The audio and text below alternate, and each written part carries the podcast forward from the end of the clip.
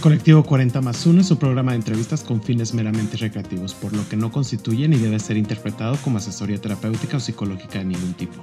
Te alentamos a buscar asesoría profesional que atienda a tus circunstancias personales en caso de que así lo requieras.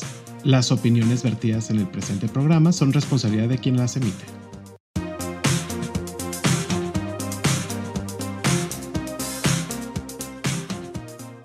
Hola amigos, ¿cómo están? El día de hoy estamos con una doctora y no una doctora del amor, una doctora de profesión. No sabemos si del amor. ¿Quién sabe? Eh, es una persona apasionada de cómo crear medicamentos para ayudar a las personas que puedan tener un mejor estilo de vida y una mejor calidad de vida, que es lo más importante. Estimadísima Giselle Román, ¿cómo estás? Muy bien, muy bien. Muchísimas gracias, Leonardo, y súper feliz de estar aquí, de verdad, contigo. Muchas gracias. No, yo feliz de tenerte en este hermosísimo programa. Y vamos a pasar a las preguntas. ¿Cómo llega la, la medicina a tu vida? Cuéntanos esa parte. Eh, mira, eh, creo que siempre supe que quería ser doctora, ¿no? Y, y, así lo decía de niña, una gran influencia en mi papá. Mi papá no es médico, pero él eh, él es químico bacteriólogo parasitólogo, ¿no? Entonces, desde que yo era niña, desde que tengo uso de razón, él siempre nos hablaba de temas muy específicos de, la fisiopatología y de temas de, parasitología, etcétera, y nos llevaba con él a su trabajo y a su laboratorio, a mí y a mi hermano, ambos, médicos de, profesión. Y creo que ahí empezó, ¿no? El gusto por, por, por el cuerpo humano, ¿no? Por, por las ciencias naturales en específico. Desde, desde niña yo amaba la, la, la, materia de ciencias naturales y creo que fue un, un tema desde niña de qué puedo hacer y cómo puedo ayudar. O sea, yo, yo, yo, recuerdo mi infancia, eh, si un primo se caía o un amiguito de, con los que jugaba pues en mi casa y, y yo estaba ahí curando una raspada, ¿no? O una pequeña herida. Entonces, desde niña siempre fue eh, estas ganas de, uno, conocer realmente el cuerpo humano, cómo funciona, conocerlo a profundidad, y combinado con esta parte de querer hacer algo por alguien y ayudar de alguna forma a los demás. De ahí nace el por qué quiero estar medicina y eso es desde niña hasta siempre, hasta que llegó el momento de decidir la carrera, lo tenía clarísimo, que, es lo que yo quería estudiar. ¿Estudiaste alguna especialidad o solamente estudiaste médico cirujano partólogo? Eh, partero. Bueno, ya no existe solo eh, cuando yo me gradué, sí. Y esta es otra pregunta súper interesante. Yo empecé, sí, pediatría. Empecé a estudiar pediatría ahí mismo en la, en la Universidad Autónoma de Nuevo León, donde estudié la carrera. Y pasa algo súper interesante en el segundo año de pediatría, ¿no? Y que yo digo que es la primera vez que empecé a tomar decisiones pensando más en mí que en las expectativas y que en el deber ser. Y ahí me podría ir mucho, mucho por el tema de la medicina, pero, pero para ser muy clara y muy corta, en el segundo año de pediatría, una noche, una madrugada en una guardia a las 4 de la mañana, estaba en terapia intensiva, estaba pasando visita con, con el intensivista, ¿no? Pediatra, y, y ahí dije, yo no quiero esto, no me veo aquí, no me veo aquí en 5 ni en 10, no me veo. No sé dónde verme, o sea, no lo tenía muy claro en dónde quería estar, pero sí tenía claro que ahí no. Y me tomó muchas semanas como pensar qué hacer, ¿no? Si, si seguía o, o, no seguía sabiendo perfectamente que no era lo que quería. Hasta que, pues, nada, tomé la decisión, le dije a mis papás, para ellos fue una bomba cuando les dije que ya no, que ya no quería seguir con eso y que quería hacer otra cosa. Uno, uno en medicina de pronto pues vive ahí, a menos que seas foráneo, ¿no? Pero, pero vives, vives un, rato ahí eh, con tus papás, los ingresos llegan muy tarde. Este, entonces esa fue la primera vez que yo tomé una decisión así y, decidí renunciar a pediatría y empezar una trayectoria en investigación, empezar una trayectoria en la farmacéutica que llegó por azar también a mi vida y que, ahí es, es otra historia que a lo mejor tocaremos más adelante. En ese momento no tenía claro que sí quería, pero sí tenía claro que no. Y no quería dedicarme a eso, aunque amo a los niños, amo, sigo amando la clínica, pero, pero, pero no de esa manera. Entonces, bueno, ya después de eso eh, me salí y bueno, ya ahora me, fui más a la parte de investigación, tengo una maestría en investigación clínica y ya estoy más, más adentrada al tema farmacéutico, farmaconomía, otras cosas. Que es una rama muy interesante de la medicina y que justo ahorita vamos a hablar de la medicina en la parte farmacéutica. Ojo. Así es. Porque también no solamente existen los químicos biólogos, sino también... Sí, químico, a ver, repítame otra vez la, el químico Ah, bueno, eh, existen los químicos eh, bacteriólogos parasitólogos, mi padre es, QVP, ¿no? Pero están los químicos farmacéuticos también, los, sí. ¿no? O sea, que, que, bueno, en, en, en, la farma hay, hay muchos también, muchos colegas, muchos compañeros y amigos. Eso sí, pero es una rama muy interesante, muy, muy interesante. Sumamente, sumamente apasionante. Yo, bueno, ¿qué te puedo decir? Es sumamente apasionante. Platícanos porque tuviste un amor de juventud y ahorita vamos a hablar y a profundizar un poquito más de eso, de ese punto de vida, pero cuando hablamos previamente, como que hablamos del amor de juventud que termina siendo como más una rutina que un amor como tal. Pero ¿qué fue ese amor y cómo marcó tu vida? A ver, creo que uno, uno aprende, crece internamente, espiritualmente, eh, constantemente, todo el tiempo. Y, y estos amores de juventud, pues de pronto cuando llega por primera vez eh, y, que se llama este primer amor, ¿no? Y es, tu primer amor, y en mi caso sí, mi primer amor, pues es un amor que de pronto puede caer en algunas cosas idealistas, ¿no?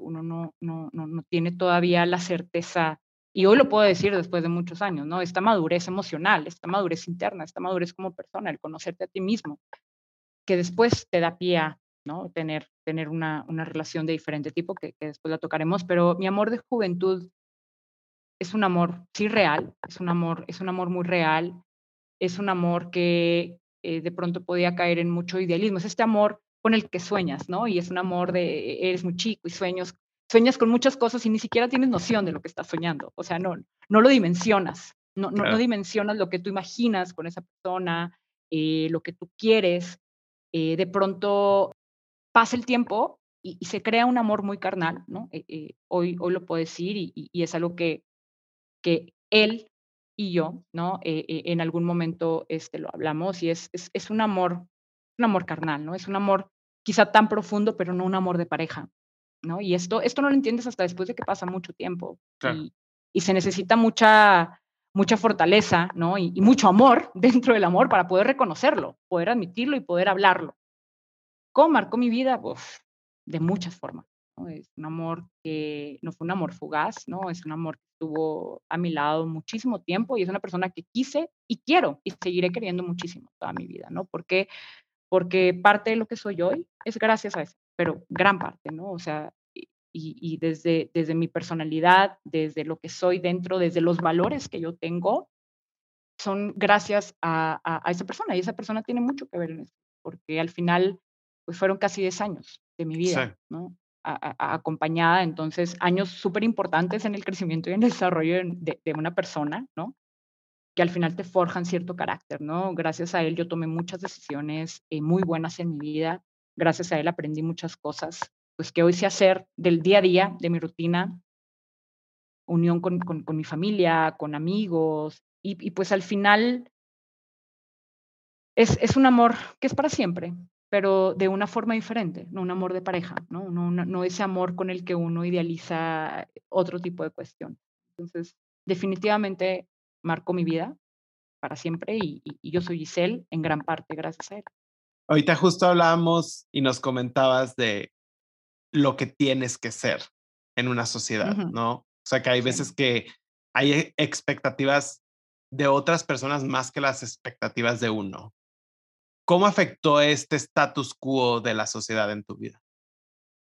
Afectó hasta que me di cuenta, ¿no? Y, casi, casi a mis, a mis 30 años, y, acá revelando un poco mi edad, eh, afectó y, de, esta, de esta manera, el, el hecho de que desde que tú naces y estás en la vida, se te empiezan a crear ciertas cosas que tú debes de hacer, desde el que te pones de ropa, ¿no? Desde si tienes que vestido o no, desde si quieres jugar con el carrito o con la muñeca, desde si quieres bailar con alguien o no, y esto lo traigo a colación porque yo tengo muy, muy, muy presente en mi cabeza, yo tenía cinco años, bailé con mi prima y me regañaron por bailar con mi prima, ¿no?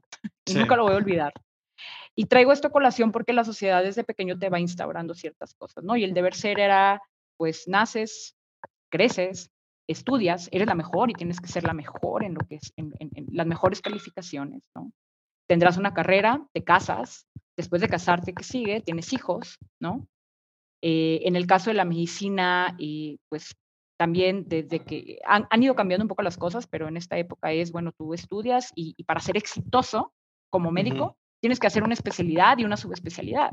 Si no, pues ¿para qué estudias medicina? ¿no? Entonces, hay reglas que la sociedad crea y te las dice de una manera tan rutinaria desde que uno empieza a tener noción de la vida, que uno cree que lo que quiere es eso, porque es lo que te han dicho todo el tiempo.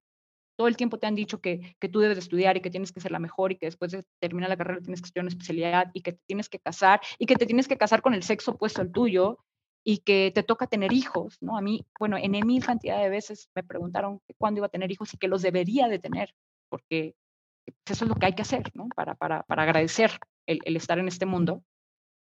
Y entonces hay mucho ruido, hay mucho ruido alrededor y dejas de escucharte a ti. Y eso es, eso es lo que me pasó a mí, ¿no? Eh, me dejó de escuchar. Creí que lo que quería realmente era todo aquello que me decían.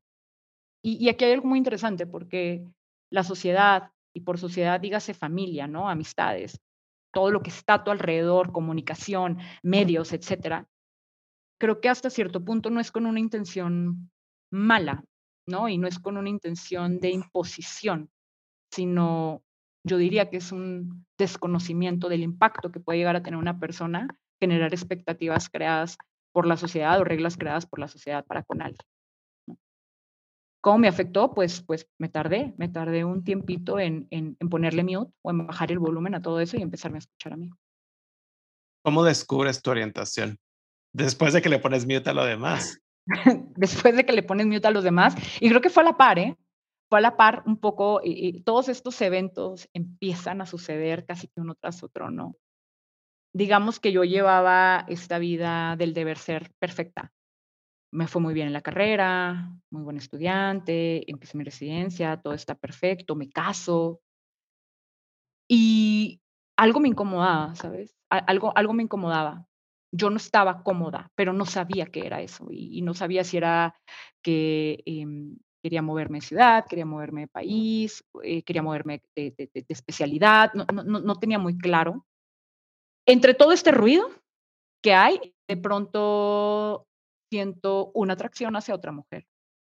Así, en mi día a día, en mi rutina empieza una atracción, pero esta atracción empieza a ser tan intensa o tan fuerte que no pude ignorarla.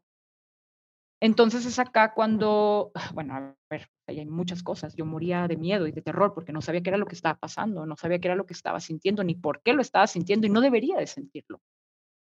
Si yo, y, y realmente, y sí tengo que decirlo, si era una mujer felizmente casada y yo siempre fui muy feliz. Pero empieza esto que te mueve dentro, que es mucho más fuerte que tú, y era mucho más fuerte que yo, que tuve que hacerle caso y tuve que empezar a poner mute y tuve que empezar a escuchar esto que estaba dentro de mí, esta, esta, esta atracción que yo estaba sintiendo que no, que no me había permitido sentir antes. Y esto es algo súper importante también. Entonces, pues nada, reconozco que lo que me sucede, ¿no? Después de varias semanas, porque fue, yo considero que mi proceso fue muy rápido, ¿no? yo, me empiezo, yo, yo empiezo a internalizar esto, empiezo a, a, procesarlo y en un par de semanas me doy cuenta que sí, que efectivamente lo que siento es una atracción hacia hacia una mujer, ¿no? Y después de eso, eh, eh, tengo que tomar la decisión de qué hacer con esta información que yo ya tengo y ya, y ya, ya, ya la llevé a la conciencia, ¿no? Y ya la reconocí. Y tenía dos opciones, ignorarla y seguir con mi vida, la que tenía en ese momento, o hacer algo con esta información que yo ya sabía.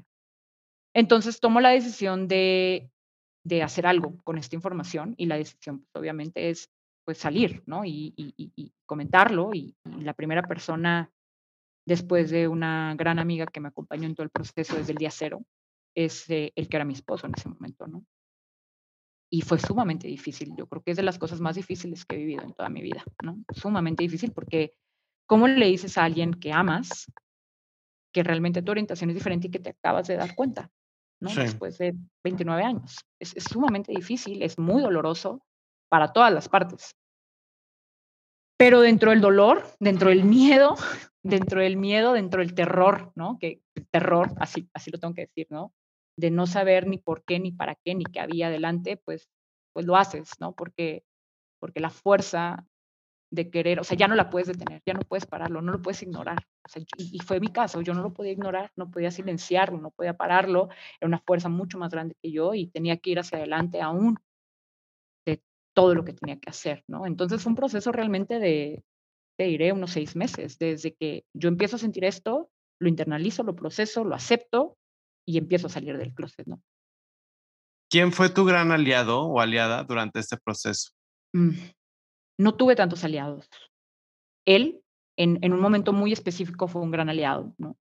Después de, salir del closet con él, él me animó a salir del closet con mi familia. Y eso yo jamás lo voy a olvidar, jamás lo voy a olvidar y, lo voy a agradecer eternamente porque lejos de, de, darme la espalda, él me dio la mano pues para decirme lo que me esperaba un poco y, para apoyarme y animarme y, darme fuerza en tomar los caminos que yo debería tomar. Él siempre me apoyó. Entonces, en esa primera parte del proceso, él fue un aliado y después de eso, un par de amigos. Un par de amigos que me acompañaron desde el momento cero y que me escuchaban todos los días y que me acompañaron y que me motivaron y que me dieron un abrazo en el momento en el que yo muy preocupada salía del closet fueron mis aliados, ¿no? Pero gran parte del proceso y, por todos los movimientos que hice, pues sí, una buena parte fue conmigo misma. Ahorita mencionaste familia, que ese es un tema que para algunos de nosotros, y ahí sí me incluyo, es un tema complicado. En cierta forma, pero ¿qué valores rescatas de tu mamá? El amor. Mi mamá es una persona, bueno, la amo, la adoro, la admiro.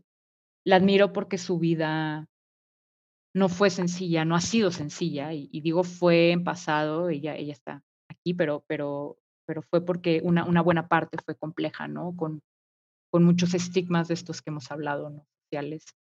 Y ante todo y ante cualquier cosa, mi mamá siempre ha mostrado amor para cualquiera que esté enfrente, ¿no? Este proceso ha sido complejo, ¿no? Ha sido complejo en, en, temas de pues, aceptación, por temas culturales, ¿no? Y por temas sociales y me atrevería a decir un poco que religioso. Eh, pero si yo destaco algo de mi madre, y lo más grande y lo principal es la capacidad de amar, y la capacidad de amar de manera incondicional. Eso lo traigo porque tocó amarme en estos momentos tan duros más a mí que a todo lo que está a mi alrededor. Y amarse a uno, o sea, el amor propio es, es difícil, es difícil de alcanzar. El amor real, el amor real propio es difícil. El el serte leal a uno mismo, ¿no? Y el amarte tanto que te dé valor para, para ser. Y ese amor, ese amor de mi mamá desde el día cero, desde el día que yo nací, que recuerdo siempre, acompañado al de mi papá, es el amor que me dio fuerza para amarme mucho más a mí y poder amar a todos los que están literal a mi alrededor. Entonces, es la virtud más grande de mi mamá, la capacidad incondicional de amar. Llega esta parte en donde, pues, tu vida, entre comillas, se podría decir, cambia completamente. Da 180 grados tu vida. Eh, vivías en una ciudad y llega el momento en donde decides cambiar tu rumbo hacia otra ciudad y no solamente tu rumbo en el, en el sentido metafórico. Y, ¿Qué sentiste el momento en el que tomaste tus maletas y decidiste, pues me cambio de ciudad y pues a cambiar todo y ver por mí? ¿Qué fue lo más positivo de todo esto? Bueno, a ver, jamás voy a olvidar ese momento en el que agarré las maletas, literal, agarré un Uber, pedí un Uber y me fui al aeropuerto, ¿no? Mucho miedo, muchísimo miedo. Y un poco de tristeza porque me fui sola. O sea, 30 años de construcción de una vida, una familia, el que era un matrimonio, amigos, eh, de pronto los estaba dejando. Iba a un, hacia un rumbo que, en el que no sabía ni siquiera qué me esperaba.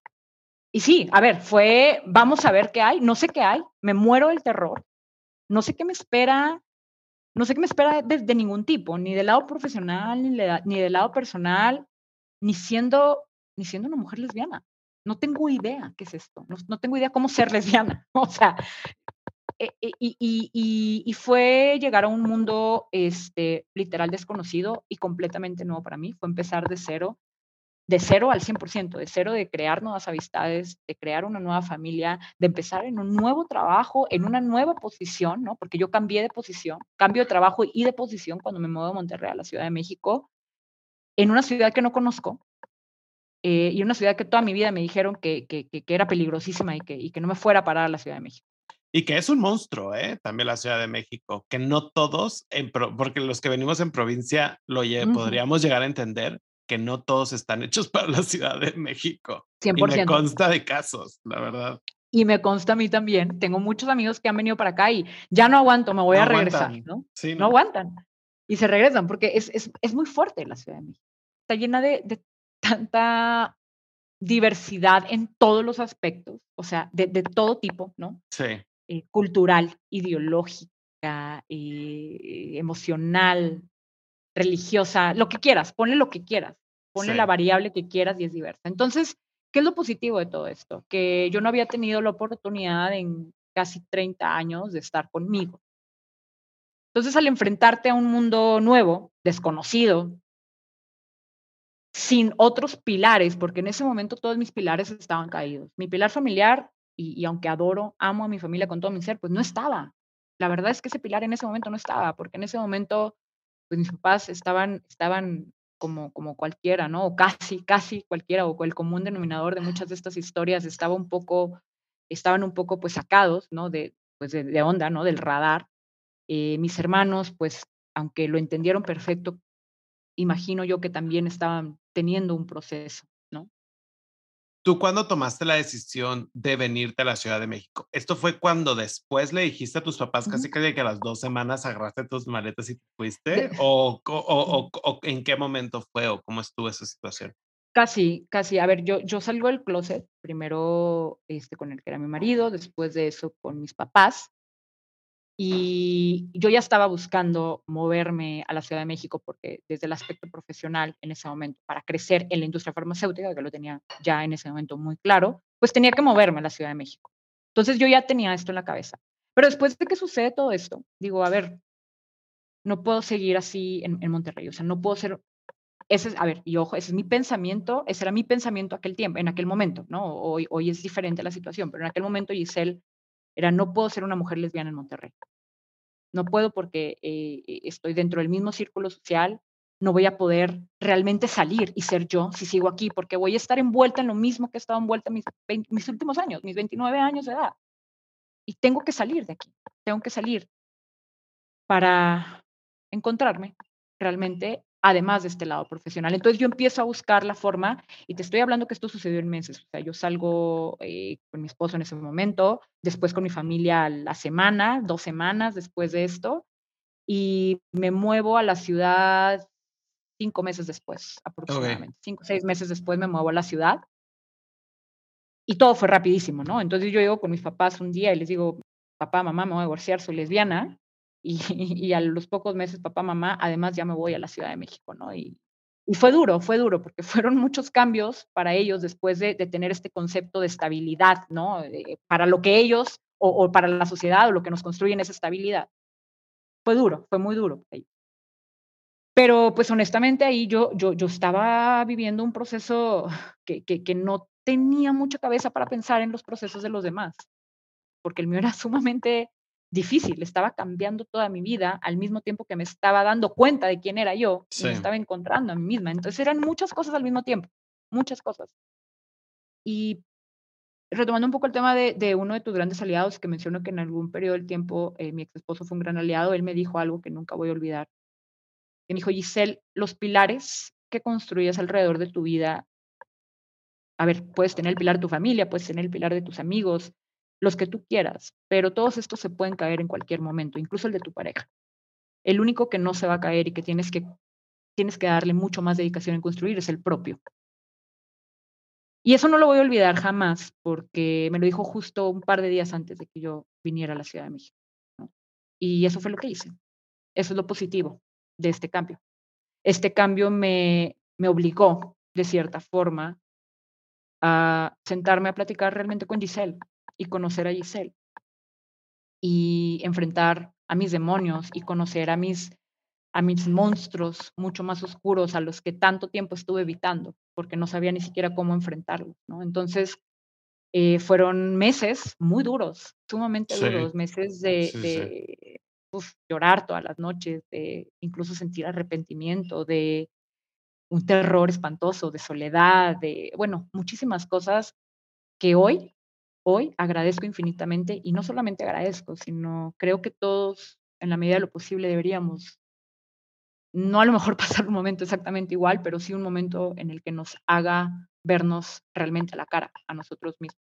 Y esta soledad y esta incertidumbre y este terror me hizo conocer mis más grandes miedos, lo que no quiero en mi vida, lo que no quiero ser y lo que quiero alcanzar a ser, ¿no? Entonces, fue tocar, tocar fondo de la manera más fuerte, ¿no? Más dura, pero así como lo que fondo, así, así salí de nuevo, ¿no? O sea, con la misma intensidad.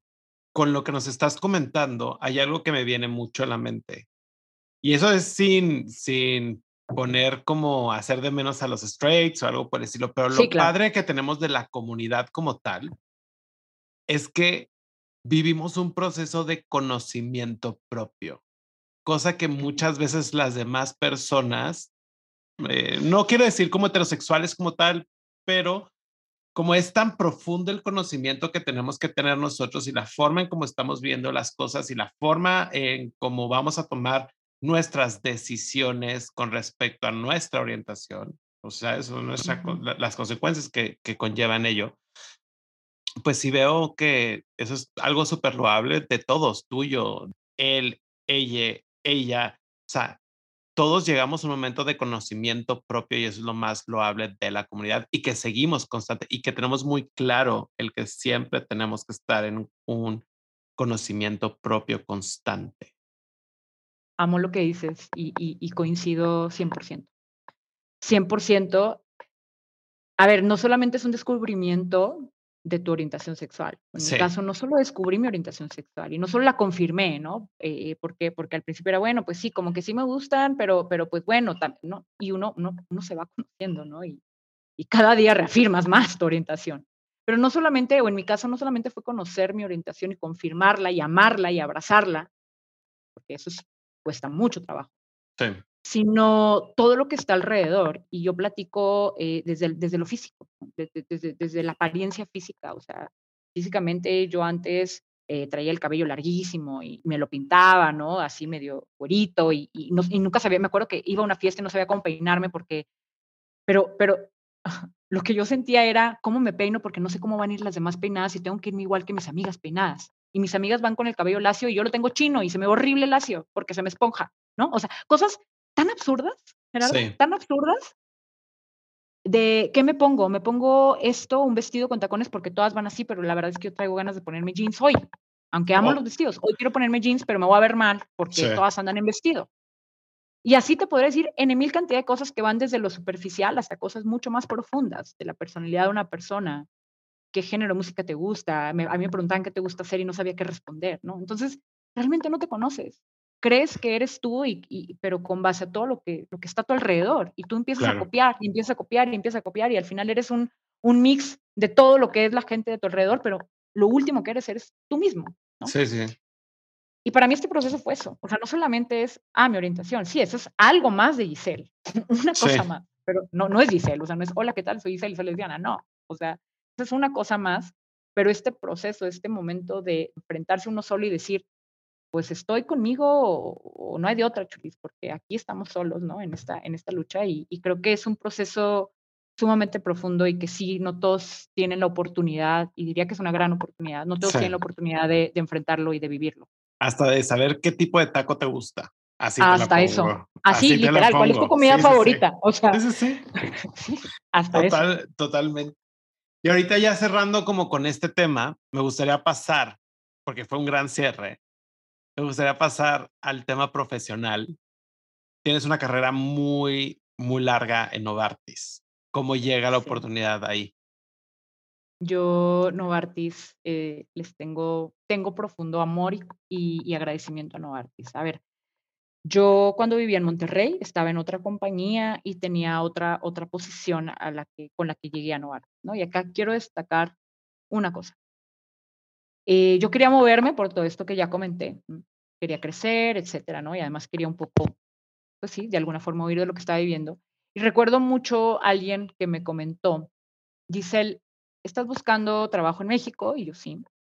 Nunca te van a contratar, me dijo, porque pues eres de Monterrey y pues vienes de fuera y vienes de otra posición y pues eres mujer. Así, tal cual te lo estoy contando. yo en medio de todo este caos, ¿no? Y encima me dicen eso. Y creo que, que cuando uno tiene de alguna forma un, una, pues un destino trazado y, una, y un propósito trazado, todo se va alineando para que las cosas sucedan, ¿no? Y Novartis a mí me dio la oportunidad de brincar de una posición a otra sin experiencia para la posición a la que me estaban contratando, de ser foránea, ¿no? O, de ser de provincia, como dicen acá, a la Ciudad de México, y me dan la oportunidad a ciegas, ¿no? La oportunidad de poder desempeñar el rol que yo entré como, como gerente médico junior para, para el área de diabetes en Novartis. Y llego y, y, y, hay muchos cambios internos, ¿no? De pronto estuve sin jefe casi, no recuerdo cuánto tiempo, pero sí más de tres meses prácticamente era la, la por, por, un, por, un, momento fui la única persona en el área médica, del área médica en el área de cardiometabolismo, que es en el área al que yo entré y en la que sigo afortunadamente. Entonces, todos mis compañeros eran de marketing, yo era la única médico en ese momento, ¿no? Entonces, también fue súper disruptivo para mí. Fue súper disruptivo porque no sabía cómo hacer las cosas, venía de otra posición, no sabía cómo, cómo, cómo hacer mi trabajo realmente, ¿no? O sea, y, y con experiencia previa en ese rol. Sin embargo, Novartis siempre confió en mí y, te voy a decir algo, yo no podía fallar, no tenía opción. O sea, yo no tenía otra opción más que hacerlo lo mejor posible y romperla al 100% y dar todo de mí. Me ayudó mucho estar en este proceso y, adentrarme completamente en mi trabajo con profunda pasión. Muy rápido, muy rápido pude hacer, este, pues muy bien, eh, desempeñarme en mi rol. Empecé a conectar muchísimo, a hacer cosas en, en, el área de, con los pacientes con diabetes en México, a conectar mucho con muchos líderes de opinión. Y esto pues me fue llevando un crecimiento interno. Yo, yo, toda mi carrera en Novartis la he hecho en el área, de, en el área terapéutica de cardiorrenal y metabolismo. Y me apasiona mucho por, una es de la parte personal, que, bueno, en mi familia hay muchos antecedentes cardiovasculares. Y entonces eso me mueve de manera personal. Y, y desde la parte profesional es que, bueno, es la primera causa de mortalidad en México y en el mundo. Entonces, cuando empiezas a ver la farma, y este es un rol súper importante y que Novartis tiene como foco muy central, en muchas farmacéuticas también, ¿no? Es de verdad cómo podemos llegar allá y generar valor en el paciente de diferentes formas, además de llevar un tratamiento innovador. ¿no? Que nosotros como farmacia generamos, desarrollamos, tenemos mucha investigación y desarrollamos terapias innovadoras, pero no es solo eso.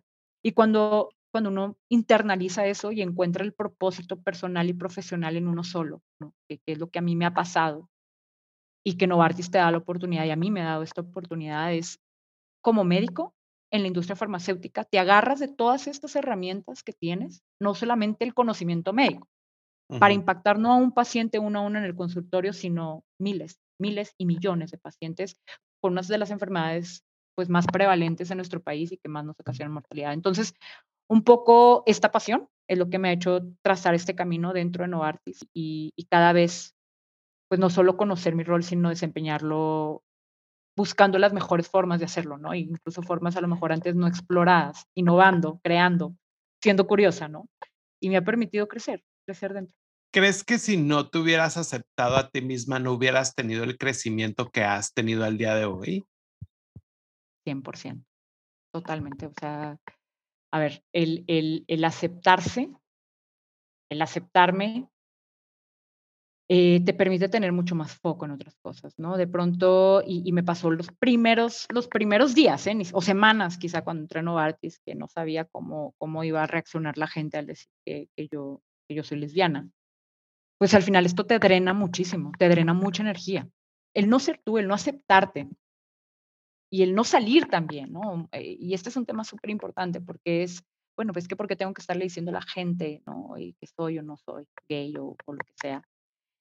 Depende mucho de cada persona, pero en mi caso, a mí me ayudó a liberar una energía que estaba focalizando de manera errónea. O sea, me estaba drenando esta energía que no te permite enfocarte en las cosas que realmente tienen valor. Entonces, en el momento en el que tú te aceptas, eso ya no es tema. Ya no te preocupas por eso, ya no te preocupas por el qué van a decir, ya no te preocupas por tener una conversación completamente abierta de tu vida personal, ya no te preocupas si te llegaron unas flores de sorpresa al trabajo y te da pena o te da miedo que sepan de quién vienen. Eso ya no está en tu cabeza. Entonces, te permite concentrar tu energía en lo que realmente estás haciendo hoy y en lo que quieres convertir en mañana. Y en este caso, en la parte profesional, te permite tener completamente foco en tu trabajo y en lo que quieres alcanzar y en lo que quieres lograr y en buscar innovar y en buscar ser curioso y en buscar cómo realmente llevar lo mejor de ti y tu mejor potencial. Y es ahí cuando empieza a salir, porque dices, ah, mira, mira, y también puedo, y también puedo hacer esto, y también puedo hacer esto, porque tu cabeza ya no está concentrada en algo que no, que nada más te está drenando y te está drenando y te está agotando emocional y psicológicamente. Y esa energía que ya no tienes acá, entonces la enfocas del otro lado. enfocas en buscar las mejores formas de crear cosas y a su vez esto te permite seguir creciendo, seguir creciendo y es algo que va creciendo exponencialmente, ¿no? Y, y bueno, es, una cosa lleva a la otra. Por añadidura, creces. Creces en todos los sentidos, yo creo, ¿no? Creces personalmente, espiritualmente, profesionalmente. Y yo hoy eh, te puedo decir, Gerardo, que en estos últimos seis años de mi vida he crecido más de lo que he crecido los primeros 29, 30 años de mi vida. Mucho más, de manera exponencial, justo. O sea, es exponencial el crecimiento. Cuando uno es libre, cuando uno es completamente libre y no tienes una sola atadura y no permites, no permites que nada te ate ni que te vuelva a atar jamás, el crecimiento es exponencial. Y es primero personal y, espiritual. Y esto, en mi caso, te lleva a un crecimiento profesional. O sea, porque es, va junto, es, es, una cascada, es un rebote, son olas, son olas. Una te lleva a la otra. Entonces, como ser humano, ¿no? Como ser humano uno crece muchísimo, entiendes y aprendes a ver a la gente por, por, por lo que son, por lo que son realmente, ¿no? Y, te quitas todas estas etiquetas y todos estos juicios. Y al contrario, estás ávido de saber y conocer todo el tiempo, todo el tiempo, de aprender. ¿Cómo has construido políticas de inclusión desde tu trinchera? Porque sé que has hecho muchas cosas. Sí, bueno, a ver, en Novartis eh, existe un comité muy activo de diversidad e inclusión. Eh, uno de estos pilares es específico para, para orientación sexual y género. Y realmente hemos, hemos avanzado mucho y, y acá, bueno, estaría mal decirlo que, que solo yo, ¿no? Creo que hay, muchas partes que hacemos juntos y otras que, en el día a día construyen, ¿no? Y aquí las voy a separar y, ser como muy concreta en esto. Como equipo, como equipo que trabajamos de verdad por diversidad e inclusión, por amor al arte, eh, se, han, implementado muchas eh, políticas inclusivas, por ejemplo, para, para la comunidad trans en apoyo al seguro de gastos médicos mayores, en, temas de equidad de género para parentalidad, en temas, obviamente el tema LGBT ha avanzado de manera impresionante en los últimos cinco años en Novartis, ¿no? De tener prácticamente con una mano contados personas a lo mejor abiertamente eh, de la comunidad en la compañía. Hoy tenemos un grupo gigantesco y se han implementado justo políticas de, primero, en, primera, hay, cero tolerancia ¿no? a un tema de discriminación de este tipo y, se han incluido, mm, eh, por ejemplo, el tema de la adopción en, parejas homoparentales es, es, exactamente igual para todos los asociados, temas de seguros de gastos médicos en parejas homosexuales, y así te puedo decir cantidad de cosas que se han trabajado en conjunto, ¿no? Pero a la par está la parte que, uno hace de manera personal, y en este caso que, que yo procuro hacer todos los días, y es pues esta congruencia de lo que dices con lo que haces, ¿no? Si hablo de diversidad e inclusión y si trabajo diversidad e inclusión porque realmente creo y voy a luchar por ello, esté o no esté en Artis o esté donde esté, pues la tarea es tu día a día y es donde mayor impacto se tiene, tengo que decir. El mayor impacto lo tenemos en cómo te diriges a tu equipo, cómo hablas con las personas con las que trabajas todos los días, cómo quizá corriges algún acto, comentario que no es propio en temas de inclusión. ¿No? Cómo educas constantemente desde qué significa LGBTQ y los colores de la bandera hasta cosas mucho más este, eh, profundas en, en, temas de la comunidad LGBT, en cómo te diriges a las personas, en cómo aceptas a las personas con ideologías, con conocimientos, con formas de actuar y ser diferentes y las incluyes y aprendes, no solamente aprendes, sino, sino reconoces que la diversidad en todos los aspectos dentro de un equipo y hablando en el ámbito profesional es lo que realmente, lo que realmente te va a hacer crecer. Entonces, eh, desde mi trinchera es esto, ¿sabes? O sea, todos los días, todos los días con quien esté yo trabajando, sea con mi equipo y principalmente con el equipo con el que trabajo y todas las áreas cross funcionales, es tener esto todo el tiempo, todos los días y teniendo muy, muy claro y muy enfrente y siempre posicionando temas de equidad de género, que es súper importante y que como mujer, pues es también algo en lo que yo personalmente recalco muchísimo. A ver, soy una mujer y soy una mujer lesbiana además, sí. ¿no? en una compañía que de historia, pues es, es del género masculino, muchas de estas posiciones, ¿no? Entonces, toca todo el tiempo eh, no, no, no, imponerlo, sino comunicarlo con el ejemplo, de mira cómo armoniosamente nos podemos tolerar, podemos construir y podemos crecer juntos como organización, como profesionales y como lo que quieras, y alcanzar todos los objetivos que tengamos.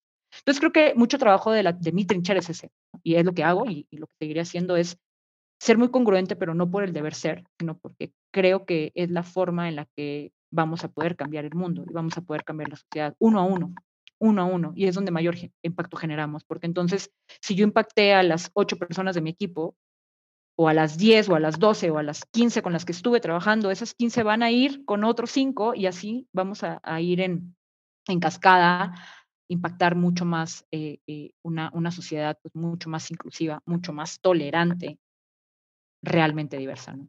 ¿Cuáles han sido los retos más grandes dentro de tu trabajo? Desde la perspectiva LGBT.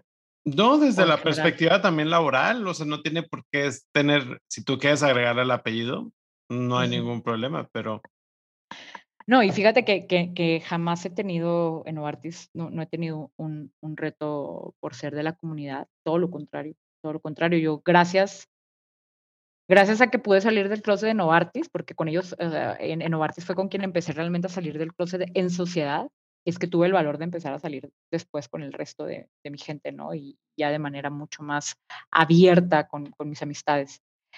Eh, entonces, desde esa perspectiva no, no hay un gran reto. El reto más grande eh, que he tenido en, Novartis, es súper interesante esa pregunta porque, a ver, lo que, lo que buscamos hacer es ser realmente llegar al beneficio del paciente, no solamente como lo comenté anteriormente con terapia, sino cómo integramos, cómo nos aliamos con las instituciones de salud pública, ¿no? Y no solamente hablo eh, eh, eh, en términos públicos, sino privados, o sea, con el sistema de salud, cómo te alías con el sistema de salud y todos los involucrados, dígase academia, dígase sociedades de pacientes, dígase sociedades médicos, sociedades científicas, para ser uno solo, industria privada o industria farmacéutica, con todos estos aliados y unificarte en una acción común por un único objetivo que es la salud del paciente, ¿no? Y en este caso, y desde mi trinchera, es, es el paciente cardiovascular. Entonces, el reto más grande es ese. Pudiera citar como ejemplos muy, muy, muy, muy específicos. Cada año nos enfrentamos a, a cosas diferentes, pero el reto más grande que he tenido y que tengo y que seguiré teniendo seguramente es cómo buscas darle vuelta a las cosas tradicionales, cómo rompemos con el status quo de lo que es la industria farmacéutica a través de los años y decirte, ¿sabes qué? Es que yo no vengo aquí solamente a venderte un medicamento. Yo vengo aquí a sentarme contigo, a tener una hoja en blanco y a escribir juntos cómo vamos a crear una solución que no solamente integra una terapia innovadora, sino una solución integral para el paciente que se está muriendo todos los días por un infarto. Ese es el reto más grande, romper con ese status quo y poder lograr estas alianzas que estamos avanzando. Cada año tenemos, tenemos logros y vamos poco a poco llegando a esto, pero el día que, alcancemos vernos todos como uno solo con un fin último que es realmente beneficiar y cuidar la vida y, y la salud, creo que ahí es cuando vamos a estar ya contando otra historia. Está bien padre lo que dijiste. amo, amo lo que hago. Está padrísimo, ¿no? Y es, lo que decíamos un poco al principio, que hace un médico en la industria farmacéutica. Hace mucho, pero nadie sabe. No se sabe mucho, no se sabe mucho y justo, justo es, es, es, algo que estamos trabajando, ¿no? En poder diseminar y un poco lo que hacemos, ¿no? Un poco mucho de lo que hacemos y sobre todo como médico. Yo no, a ver, yo no sabía que iba a ser esto, ya estaba dentro y hasta que le encontré el amor estando dentro, porque también me tardé un ratito en encontrar el amor y, por eso te decía que, que uno impacta no a un paciente, sino a millones. A millones, porque estás viéndolo muy macro, ¿no? Estás viendo una solución integral de la mano de todos y cuando te das cuenta y reconoces que solo no puedes, hay ganas y dices, a ver, solo no puedo. Y, en este caso, Novartis solo, con sus terapias sumamente innovadoras, pues no puede solucionar el mundo y no puede solucionar la salud de los pacientes. Necesitamos ir juntos. Y ahí empieza, ahí empieza lo padre de, de esto que hacemos todos los días y hay días buenos y hay días malos. ¿Cómo conociste a Alma? Que tuve el, el mm. placer de conocerla previo a esta grabación. Mira, Alma la conocí por una amiga en común, justo, de la industria farmacéutica, ¿no? Y es muy chistoso porque eh, me dice un día eh, eh, esta amiga, oye, te voy a presentar a alguien, ¿no? Y digo, bueno, yo no sabía, yo no sabía que ella sabía que yo soy lesbiana. Entonces me le quedo viendo y le digo, ok, pero ¿qué es? Y entonces me enseña una foto, una foto de ella en, su Instagram y, le digo, ah, muy bien, y sabes, ¿no? Que me gustan las mujeres y, pues bueno, muy guapa tu amiga, ¿no? Entonces, nada, nos presentan, eh, bueno, me dice que, que, que, me la va a presentar y resulta que unas semanas después le digo, oye, nunca me la presentaste y me dices, ¿qué, qué crees que tiene novia? Y yo, bueno, pues no importa, ¿no? Como quiera. Y me dice, sí, te la voy a presentar para que, para que te, te, te presente con gente de la comunidad acá, ¿no? Yo tenía, pues ya como un año, un año y mesecitos aquí en la Ciudad de México, pero todavía no tenía un círculo eh, de la comunidad eh, vasto, ¿no? ¿no? No conocía mucha gente más que a la gente de mi trabajo. Y le digo, va, va, va, me, me, me, late y pues sí, ¿no? Conocer a más gente, ¿no? Y nos conocemos un día, me invita a comer a su casa, ¿no? Este, a, a, su departamento. No nos habíamos, o sea, nunca nos habíamos visto, solo nos mensajeamos por WhatsApp y a ver si no me regaña por esto, pero la primera vez que me habló fue para, para pedirme una consulta porque su novia en ese momento estaba enferma, ¿no? Entonces me dijo, oye, ella me dijo, ella me dijo, mi amiga, tú eres doctor, entonces, ¿cómo ves? No, esa fue nuestra primera interacción por WhatsApp. Y me invita a su casa a comer y, y, sin, conocerla jamás yo llego, ¿no? Con mi botella de vino y esto. Y platicamos como si nos conociéramos de toda la vida. Como si nos conociéramos de toda la vida. Es un clic inmediato y un par de, sí, creo que fueron, no, fueron unos meses después, por ahí de uno o dos meses, dos meses después, este, pues ya salimos, ¿no? Ella ya había cortado, eh, salimos y, y, y, desde el primer date supimos que, que, éramos la una para la otra, ¿no? Y fue muy interesante porque los primeros tres meses, duramos tres meses saliendo antes de ser novia, fueron, fueron conversaciones en las que empiezas a conectar muchísimo, ¿no? Y, sí y conecté de una manera en la que nunca había conectado con alguien. Y bueno, fue así, esa es, un poco así nuestra historia, muy, muy padre. Una, por una amiga en común, ¿no? Pues qué interesante. Si la vieran ahorita ustedes, porque esto es puro audio, amigos, todavía no, no hay presupuesto para YouTube, por eso suscríbanse, suscríbanse, Eso es muy importante, si se suscriben, todo, todo cambiaría. Pero si vieran la cara de Giselle en este momento, yo, o sea, se le iluminó la cara y eso que no trae aro amigos. de luz. La amo profundamente. Ya vamos a cerrar el, estamos en la última parte del episodio. ¿Qué le dirías a la Giselle de hace siete años? Uf, que es muchísimo, muchísimo más grande de lo que ella cree que es. Pero por mucho. Esta Giselle de hace siete años no tiene ni una cuarta parte de idea de lo que es capaz de hacer, no se la cree, ni siquiera tiene la noción. Y tampoco sabe ni conoce el potencial que tiene para con el mundo. Y le diría además de eso que vienen tiempos muy duros, muy duros, quizá probablemente los más duros de su vida.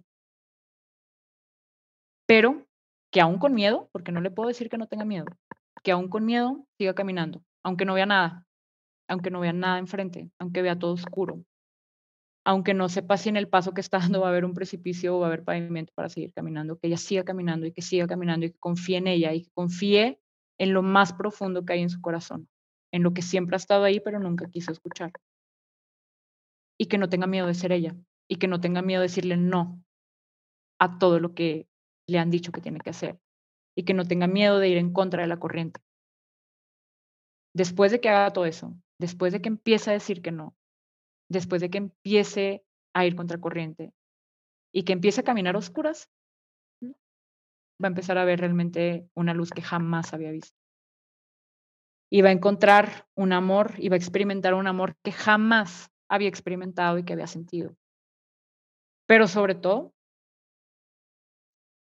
su cabeza y el mundo que va a ver a través de sus ojos es, un mundo mucho más grande de lo que ella alguna vez imaginó que podía existir. Que siga, con miedo, pero que siga. Es que me estás dejando speechless, amigos, con estas palabras. Ya no sé ni qué, si la pregunta que viene, no sé si sea mejor, o sea, la respuesta pueda ser mejor que la anterior y que la anterior y que la anterior. O sea, esto está. Justo le decía con la persona que grabé el episodio anterior, es que cada episodio con el que grabo digo, no hombre, este es buenísimo. Y todos han sido súper buenos, la verdad. Sí, bueno, es que, no sé, creo que al final el, el, el vivir el vivir esto, o sea, y, yo lo cuento hace poco y acá lo comparto, no, no es parte del, del, programa, pero, o sea, de, pero estuve muy enferma, ¿no? Hace un par de años y muy, muy enferma, muy grave de salud. Y yo hacía una, un recordatorio de toda mi vida y decía, I'm okay, estoy bien, estoy bien con lo que ha pasado, con lo que he vivido, porque es, es justo esto que comentábamos hace rato, ¿no, Gerardo? es una es una montaña rusa que te ha tirado al suelo, te ha tirado a lo más profundo, te ha derrumbado como ser humano, te ha dejado completamente desnudo y vulnerable. y que eso ha permitido poder realmente sentir, oler, ver lo que este mundo tiene para ti. Y qué tristeza es no poder aprovechar este mundo tan maravilloso. O sea, y, y, y no lo hablo desde un ecosistema en el que estamos, ¿no? Sino de verdad lo que el mundo tiene para ofrecer y la oportunidad que te da el mundo para hacer algo por los demás, ¿no? Porque al rato nos vamos, al rato nos vamos de aquí. Y, poder tener la oportunidad de caerte, de hundirte, de vulnerabilizarte terriblemente, de desnudarte, de reencontrarte y de volar, uf, ¿qué más le puedes pedir a la vida más que pues nada, tener los brazos abiertos todo el tiempo, a lo que venga. ¿Y qué te faltaría por hacer?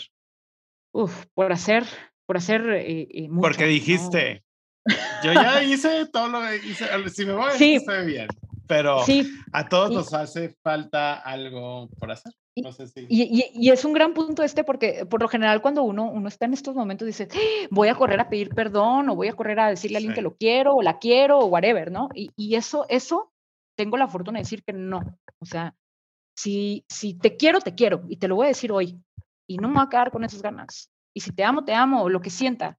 Y si te voy a pedir perdón, te pido perdón y te perdono ahorita.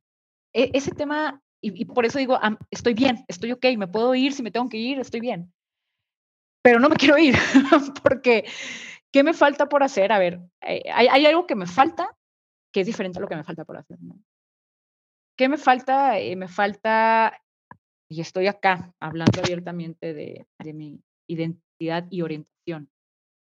Pero me falta poder alcanzar una inclusión completa en mi ámbito familiar. Y me falta, y tengo que decirlo así, es muy triste y es muy doloroso y me duele todos los días. Y es una parte que puedo estar bien, como, como, como dice tú me ves muy bien y todo, pero, pero dentro me duele.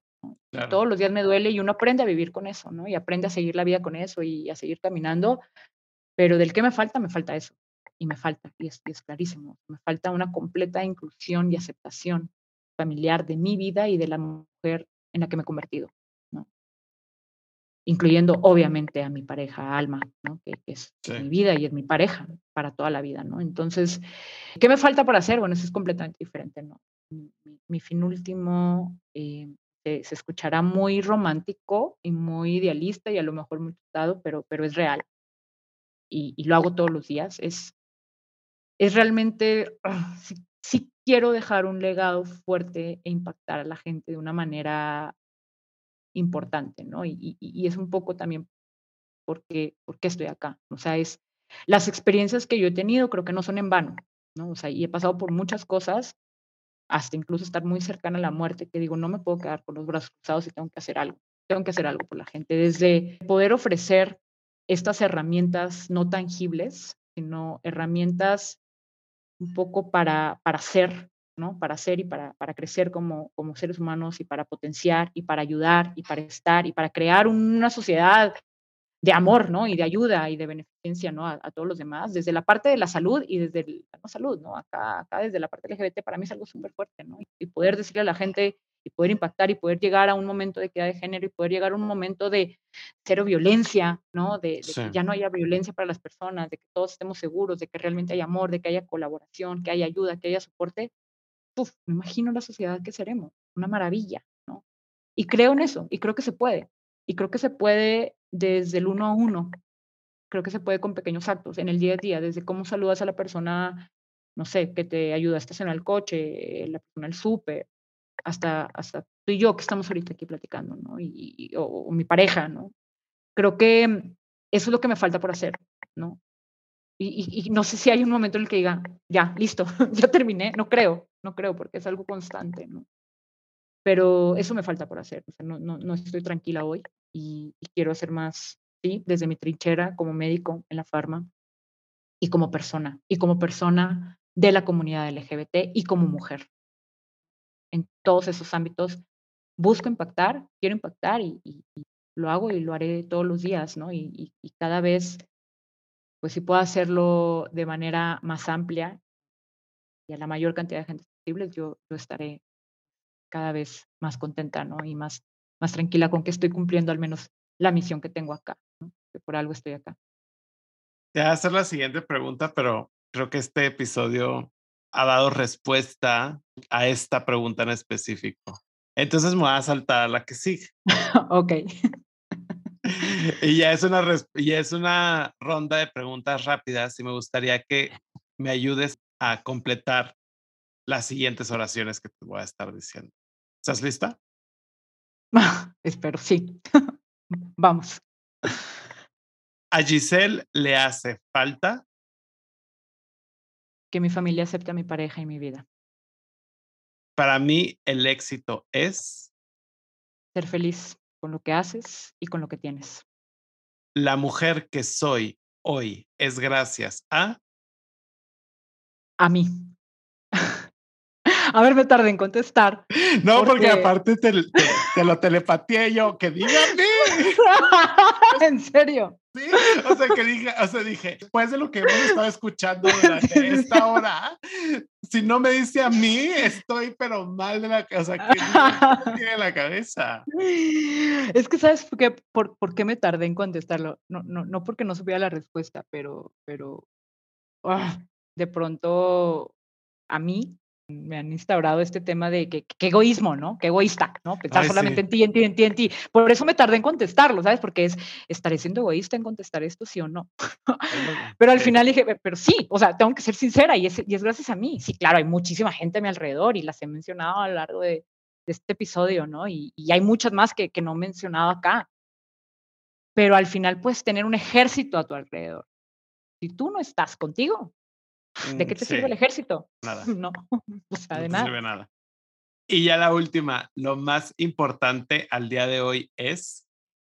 Para mí es generar un impacto real en todas las personas que se cruzan en mi camino desde un minuto hasta meses o años. Es generar un impacto real en la vida de las personas. Es lo más importante. Y la última pregunta para cerrar este hermosísimo programa. Ah. La última. La última, o sea, ah. y con esto cerramos con broche de oro. Eso sí, o sea, si Giselle no hubiera sido médico, hubiera sido speaker motivacional. Yo, creo, o sea, Bueno, ojalá, ojalá también, ojalá también pueda hacerlo y pueda combinarlo. O puede ser las dos también. O, puedo ser las dos. Pero sí, no. era la pregunta? La pregunta es. ok, ok, ok, me perdí, me perdí. Eh, hubo una, me pusiste nerviosa, me pusiste nerviosa, Gerardo. Un intermedio, un intermedio ahí. En un enunciado, ¿quién es Giselle y por qué? Giselle es una mujer con un amor propio tan profundo que le permite y busca tener una apertura hacia el mundo desde la base y la premisa del amor, y que puede exponenciar todo lo demás. Y, no quiero, a ver, aquí ya, acabo mi enunciado y hago mi disclosure. insisto, no quiero sonar romántica y que ahí se hablas del amor, la premisa del amor, pero sí creo que la base de todo es el amor, desde el amor propio para los demás. ¿Por qué? ¿Y por qué es esta? Porque a, lo, que, a todo lo que me he enfrentado hasta el momento, y que seguramente me enfrentaré a muchas cosas en, el futuro, eh, pero hasta el día de hoy, el día de hoy, el día de hoy Giselle es esa persona. Giselle es una persona con un amor profundo y que busca dar amor desde el acto más insignificante hasta el acto más grande en todas las personas que le rodea, desde la trinchera en la que me toca estar en ese momento. ¿Quién voy a ser después? No lo sé, ¿no? Y, y por qué soy hoy esta persona es que le ha pasado terrible. Y como le ha pasado terrible, me ha permitido hoy encontrar el clímax verdadero y la potencia y la capacidad que tiene una persona, un ser humano, de generar en un mundo y de impactar en un mundo. Desde mis perros y mis perrijos, mi gatija, hasta las personas que se cruzan en la calle. Entonces, a mí se me hace realmente impresionante el potencial que tenemos como seres humanos y que no lo sabemos explotar y no lo conocemos muchas veces. De verdad me parece, me parece algo que, que de pronto pues estamos desperdiciando y, la vida es súper corta, es muy corta. Entonces, tenemos muy poco tiempo para vivir todo un gran proceso y, y, y, por eso hoy, hoy esta soy yo. Por eso hoy esta soy yo y por eso hoy mi misión personal y profesional es poder decírselo con más gente pueda para decirle, vato, no tenemos mucho tiempo, o sea, la vida es corta y puede durar 50, 100, dos años, para todos es diferente. Pero si lo ves desde la perspectiva, es poco tiempo para realmente generar un impacto y generar un mundo mejor. Y para acompañarnos y para estar los unos a los otros. No hay tiempo de odiarnos, no hay tiempo de poner etiquetas, no hay tiempo de juzgar, no hay tiempo de, de señalar. No tenemos tiempo de eso. Sé quién sé hacer. Y cuando cuando uno ve esta, esta vida de forma diferente, o sea, yo hoy me paro y, y, me encanta ver gente tan diferente a mí, amo ver gente que piensa diferente a mí, gente que se viste diferente a mí, gente que, que habla diferente a mí, adoro eso porque, porque eso es lo que nos hace ricos, esa es la riqueza realmente, ¿no? Y entonces hoy Giselle es esa, que es desde la premisa del amor, vuelvo a lo mismo. La premisa del amor te permite tener esta apertura, esta apertura ideológica, esta apertura mental, esta apertura emocional, esta apertura psicológica. Entonces, por eso, por eso es, esta Giselle, ¿no? por este recorrido, pero más que todo, porque creo que todos los seres humanos que habitamos acá, en este planeta, somos realmente increíbles y tenemos un potencial increíble. Y que si lo descubriéramos y lo pusiéramos a trabajar ese potencial, que ojo, no es algo sencillo, este mundo mm, sería otro. Si nos quitáramos y nos ocupáramos de estar señalando y de estar odiando y de estar juzgando y todas esas cosas que no te llevan a nada estaríamos en otro lugar. Y es un poco ligado a mi misión. Giselle, muchísimas gracias por tu tiempo. Muchísimas gracias por enseñarnos las ganas de vivir. Creo que eso es lo que más me llevó. Y tú mencionabas la palabra miedo. Yo creo que el miedo en tu caso y el miedo que tú nos demuestras no es algo negativo, es algo que te ha impulsado a ser mejor y a que ese miedo que tenemos nos, nos impulsa a ser y a crear cosas increíbles. En verdad, muchísimas, muchísimas gracias. Muchas, muchas gracias. Todo lo contrario. Eh, de verdad, o sea, bueno, no todo lo contrario, gracias a ti, de verdad es que, y, y te lo dije anteriormente y lo vuelvo a decir ahora, para mí este espacio contigo. Además, increíble persona, es, es, es muy grande y es muy importante en mi vida. Es, es de, después de muchos años, desde las primeras veces que puedo hablar de esta forma de mí y de mi historia, de mi proceso. Entonces, te agradezco profundamente el espacio, el foro y la oportunidad. De verdad. Muchas gracias. Muchas gracias a ustedes también que nos están escuchando atrás. Y como les decimos, queremos salir en YouTube con estas caras. Entonces tienen que suscribirse, tienen que suscribirse y tienen que dar like y tienen que compartir. Eh, muchísimas gracias, nos estamos escuchando la próxima semana. Gracias, bye. Muchas gracias, bye bye.